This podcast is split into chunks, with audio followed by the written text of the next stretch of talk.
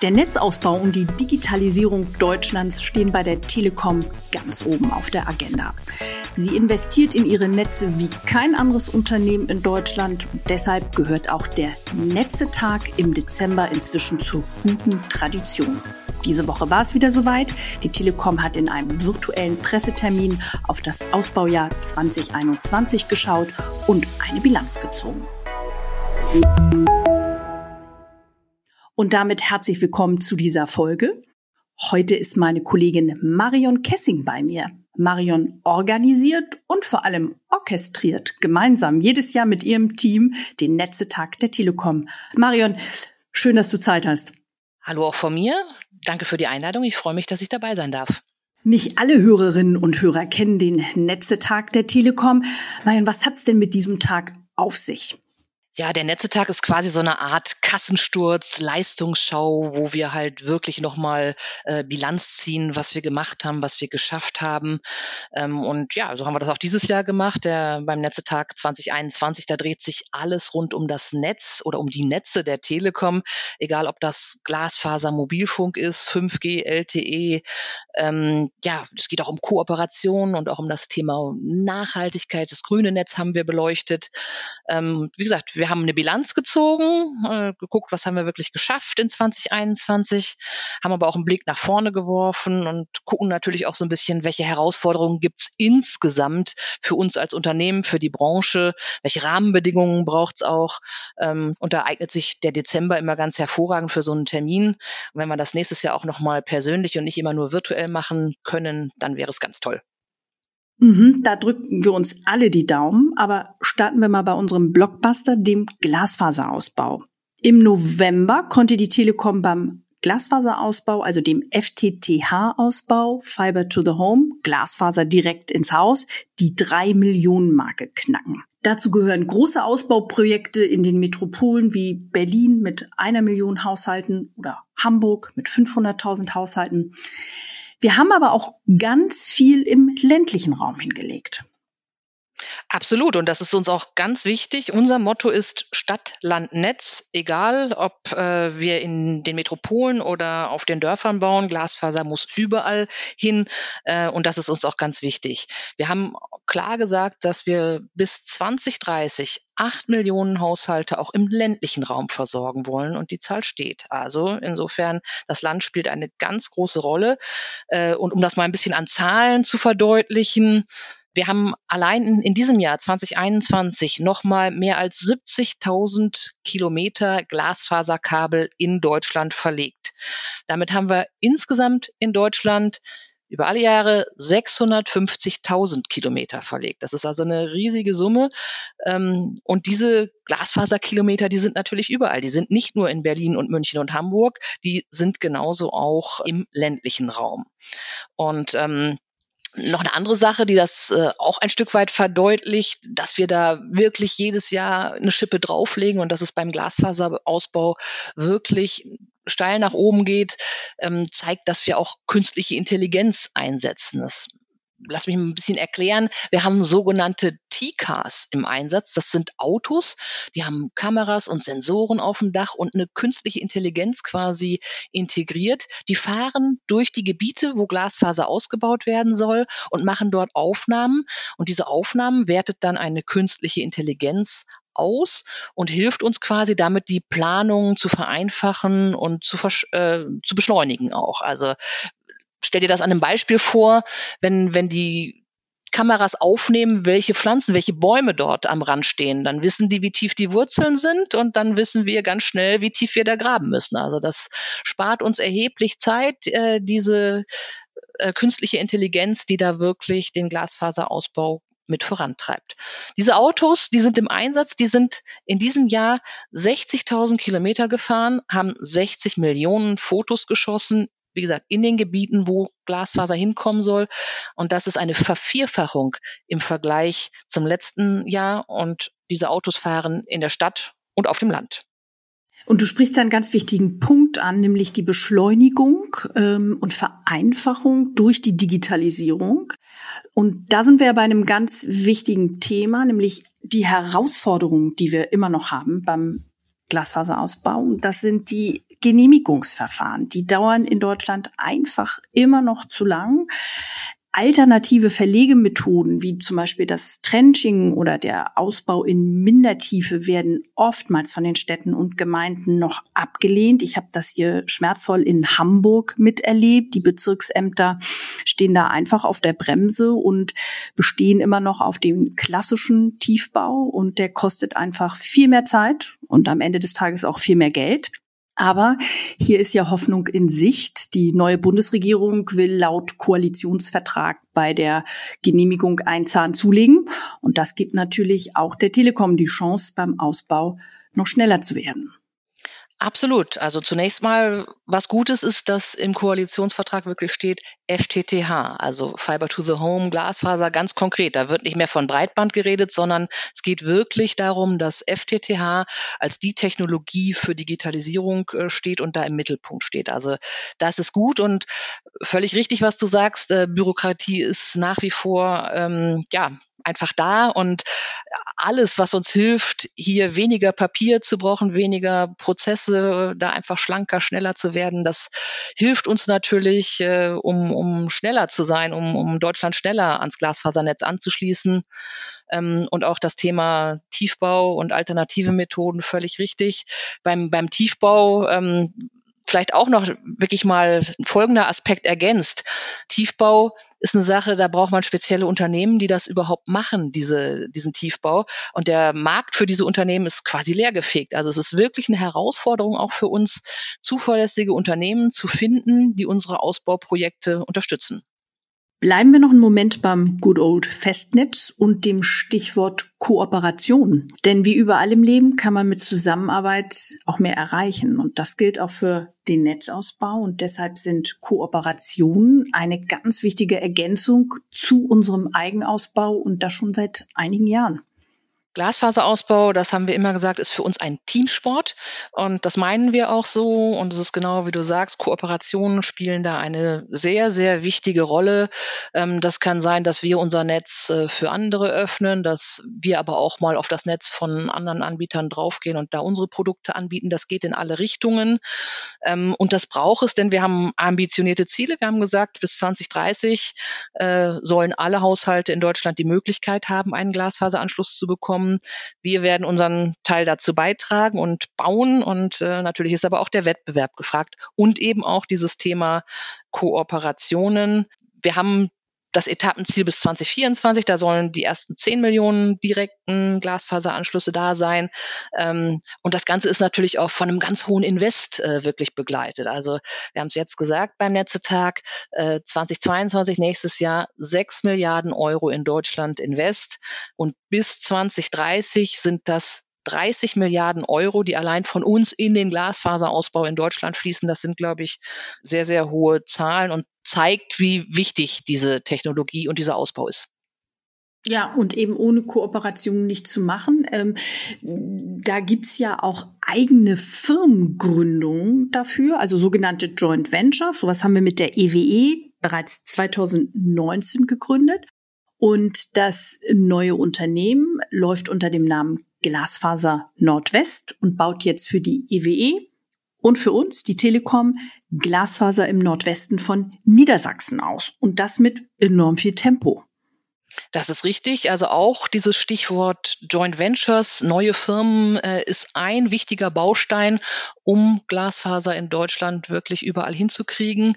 Ähm, was wir auch jetzt gemacht haben, ist ein neues Joint Venture mit einem australischen Investor, mit IFM. Da haben wir gemeinsam das Unternehmen Glasfaser Plus gegründet. Und Ziel von diesem Glasfaserunternehmen ist es wirklich, äh, wieder in den ländlichen Raum zu gehen. Vier Millionen Glasfaseranschlüsse bis 2028, das soll allein diese Glasfaser Plus schaffen. Und das geht, wie gesagt, im ländlichen Raum und in die geförderten Gebiete. Und äh, dass hier ein Investor mit eingestiegen ist, äh, zeigt ja auch den Glauben an die Technologie, an, an den Erfolg von Glasfaser. Denn ähm, das haben wir ja recherchiert, Marion. Äh, dieser Investor nimmt da ein Pensionsfonds mit rein und mit Pensionsfonds sind Investoren in der Regel sehr vorsichtig. Äh, also das Geld muss gut angelegt sein und das ist nochmal ein Zeichen äh, für ähm, den Marktwert auch vom Glasfaserausbau. Absolut. Wenn wir über 2021 sprechen, dann müssen wir auch über die entsetzliche Flutkatastrophe im Juli in Nordrhein-Westfalen und Rheinland-Pfalz sprechen. Solch eine Zerstörung hat die Telekom und natürlich auch kein anderes Unternehmen bislang erlebt. Durch die Fluten waren über 100.000 Haushalte weg vom Festnetz, 300 Mobilfunkstationen und ähm, die Telekom hat den Krisenfall ausgerufen und das Katastrophenmanagement, also das sogenannte Disaster Recovery Management, sofort in Gang gesetzt. Ähm, dieses, dieses Team oder diese, dieser Bereich innerhalb der Telekom hält für solche Katastrophenlagen Ersatzanlagen vor und die werden dann entsprechend wirklich auf, auf Sonder- und Schwertransporte geladen und Spezialteams fahren dann in Katastrophengebiete, um dort ähm, erst einmal wieder die Infrastruktur aufzubauen. Marion, du warst von Beginn an Mitglied im Krisenstab. Was geht dir durch den Kopf, wenn du an den Juli 2021 denkst? Ja, also das waren natürlich wirklich ganz extreme Momente, Tage und Wochen. Ähm, und äh, es war und ist auch nach wie vor eine Herausforderung für all unsere Technikteams und auch für die Service-Teams, die da im Einsatz äh, waren. Ähm, ja, Mitte Juli äh, war klar, Priorisierung ist erstmal äh, alles schnell ähm, und erstmal den Mobilfunk wieder ans Laufen bekommen. Ne? Denn wichtig ist ja und, und war da, dass erstmal die Einsatzkräfte, die Hilfskräfte, aber auch die ganzen Menschen, die betroffen waren, äh, wieder kommunizieren können. Ähm, und insofern äh, mussten da ganz schnell die Mobilfunkanlagen wieder ähm, ja, ans Laufen gebracht werden. Das war in den allermeisten Fällen auch wirklich eine Stromsache. Der Strom war ja weg in den Regionen und, und als der Strom wieder da war, ging es mit dem Mobilfunk glücklicherweise auch äh, relativ schnell, so dass wir nach rund einer Woche ähm, das auch wieder zu 100 Prozent am Laufen hatten und die Leute wirklich kommunizieren konnten. Im Festnetz äh, ja, sah das ganz anders aus, denn das dauert länger und, und es dauert auch immer noch an. Man muss sich das wirklich so vorstellen, dass da hunderte von Verteilerkästen, die sind komplett zerstört oder waren auch einfach nicht mehr da. Da waren die, die Kabeltrassen waren komplett weggerissen und selbst die Vermittlungsstellen, das sind wirklich Häuser, in denen unsere Technik steht, ähm, die waren komplett zerstört äh, oder eben auch weg teilweise. Also äh, das waren ganz extreme Verhältnisse und da haben wir natürlich zugesehen, dass auch mit dem Festnetz äh, ganz schnell der Wiederaufbau begonnen wird und ähm, haben wie du sagst, da auch Notfalllösungen natürlich äh, hingebracht und, und ähm, Alternativlösungen gesucht, um ganz schnell erstmal wieder äh, die Leute ans Netz zu bekommen. Ähm, jetzt wird ja wieder gebaut und auch normal gebaut und ähm, da ist es sogar so, dass wir jetzt in den Gebieten, wo die Infrastruktur sehr, sehr äh, zerstört war, jetzt auf Glasfaser setzen. Das heißt, da gibt es wirklich äh, viele Städte und Gemeinden, die jetzt da eine neue Glasfaserinfrastruktur bekommen. Ähm, und das ist natürlich äh, bei all der Dramatik der Situation dann durchaus ein, ein positiver ähm, Aspekt. Wichtig ist nochmal, uns fehlen noch ein paar Haushalte, die noch nicht am Netz sind, aber wir gehen aus diesen Regionen auch nicht eher weg, bis wirklich alle wieder am Netz sind. Du hast gerade gesagt, wie wichtig der Mobilfunk gerade in den ersten Stunden, Tagen äh, der Katastrophe war. Schauen wir mal insgesamt auf den Mobilfunkausbau der Telekom. Was haben wir da dieses Jahr geschafft? Denn unser Blockbuster 5G läuft und läuft, oder? 5G läuft und läuft und läuft mittlerweile für 90 Prozent der Menschen in Deutschland. Das heißt, 90 Prozent äh, der Menschen in Deutschland können 5G nutzen. Wir haben über 63.000 Antennen wirklich mittlerweile äh, mit 5G bundesweit laufen. Auch hier wieder in den Städten, aber genauso gut auf dem Land. Ähm, und das Ziel ist es, dass wir dann bis 2025 auch 90 Prozent der Landkarte abdecken, dass also wirklich da auch äh, eine 90-prozentige Flächendeckung angestrebt wird. Insofern das läuft sehr gut und es gab, glaube ich, noch nie einen Mobilfunkstandard, der so schnell wirklich ausgerollt wurde. Also da sind extreme Fortschritte festzustellen und das läuft wirklich richtig gut. Was jetzt noch neu kommt, ist ähm, quasi eine Weiterentwicklung, das sogenannte 5G Standalone. Das ist der nächste Schritt bei 5G, der jetzt technisch äh, von der Telekom auch eingeführt wurde. 5G Standalone heißt, dass äh, ich nicht mehr huckepackt mit LTE ins Netz gehe, sondern wirklich sowohl im Zugangsnetz als auch im Kernnetz komplett eigenständig 5G nutze. Das braucht man, um dann zukünftig noch äh, innovativere Anwendungen hinzukriegen. Also zum Beispiel ein sogenanntes Network Slicing. Ich kann das Netz dann quasi in Scheiben unterteilen und sagen, hey, die eine Scheibe, da ist vielleicht ein Gamer, der braucht eine ultra kurze Latenzzeit, Reaktionszeit vom Netz, die kriegt er über die Scheibe Scheibe. Und da sind andere, vielleicht Unternehmen, die brauchen eine ganz hohe Bandbreite, die kriegen sie über ihre Scheibe, über ihren Slice. Und das wird halt möglich ähm, mit 5G Standalone. Wie gesagt, technisch jetzt schon machbar und demonstriert, dass das äh, im Netz funktioniert. Für den Privatkunden wird es noch einen kleinen Moment dauern, weil aktuell haben wir einfach noch ganz, ganz wenige Geräte, die überhaupt 5G Standalone unterstützen. Es gibt auch quasi keine Anwendungen aktuell für den Privatkunden. Ähm, aber wenn das soweit ist, glaube ich, dann äh, haben wir auch die nächste Stufe bei 5G, die kommt. Es bleibt also spannend. Mm, und das wird sich weiterentwickeln. Äh, da können wir sicher sein.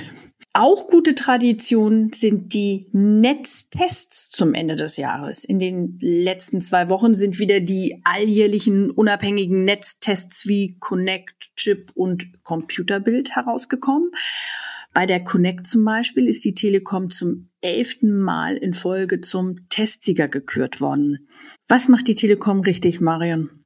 Ich glaube, wir legen da richtig viel Herzblut rein. Wir bauen jeden Tag und das immer in allerbester Qualität. 24-7 sind wir unterwegs, um dieses Netz äh, zu optimieren.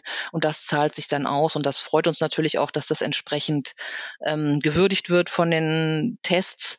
Die Chip und die Connect, die haben ja wirklich äh, zu Fuß mit dem Auto, im Zug sind die unterwegs und, und haben da Equipment, um, um das Netz auf Herz und Nieren zu prüfen.